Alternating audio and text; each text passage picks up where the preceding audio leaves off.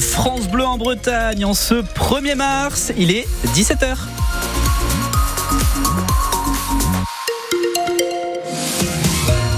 L'information, c'est avec euh, Loïc Guélec. Bonsoir. Bonsoir Kevin, bonsoir à tous. L'homme de 69 ans renversé par une voiture cette nuit à Saint-Malo est décédé.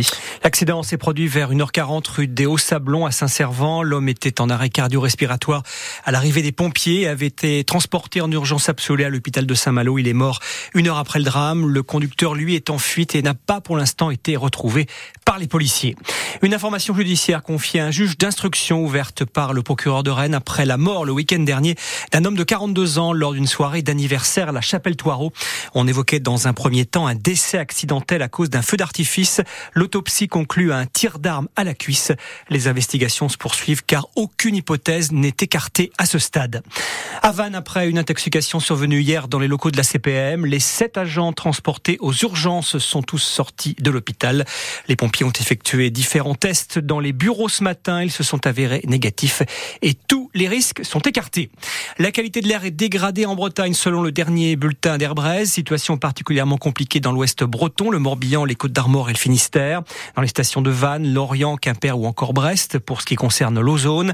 Selon l'Observatoire de la qualité de l'air en Bretagne, des irritations du nez et de la gorge surviennent généralement accompagnées d'une gêne respiratoire. Des irritations oculaires peuvent aussi être observées. Le numéro 1 euh, mondial du lait Lactalis annonce avoir trouvé avec ses producteurs un accord sur euh, le prix. 425 euros les 1000 litres de lait pour le premier trimestre 2024, soit 5 euros de plus que la dernière proposition de l'industriel. Les agriculteurs dénonçaient depuis plusieurs semaines des prix trop bas pratiqués par le géant de l'agroalimentaire. Ghislain Deviron, vice-président de la Fédération nationale des producteurs de lait de Lactalis, se dit satisfait après cet accord. Au mois de janvier, le groupe Lactalis avait annoncé un prix payé aux producteurs de 405 eurotonnes.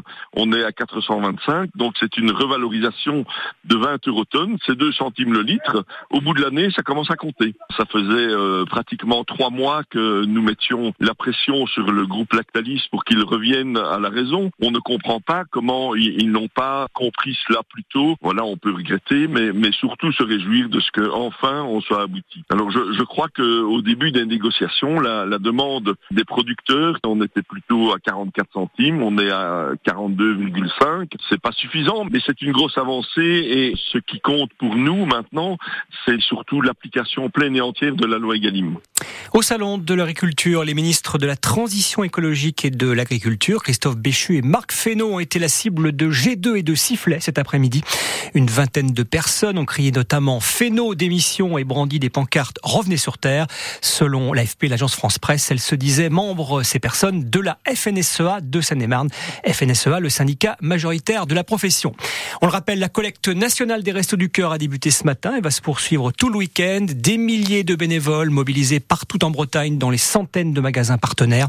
Les artistes sont aussi mobilisés avec le spectacle des Enfoirés qui fête ses 35 ans ce soir sur TF1 et ce sera à vivre en simultané sur France Bleu. Il est 17h03 sur les France Bleu de Bretagne.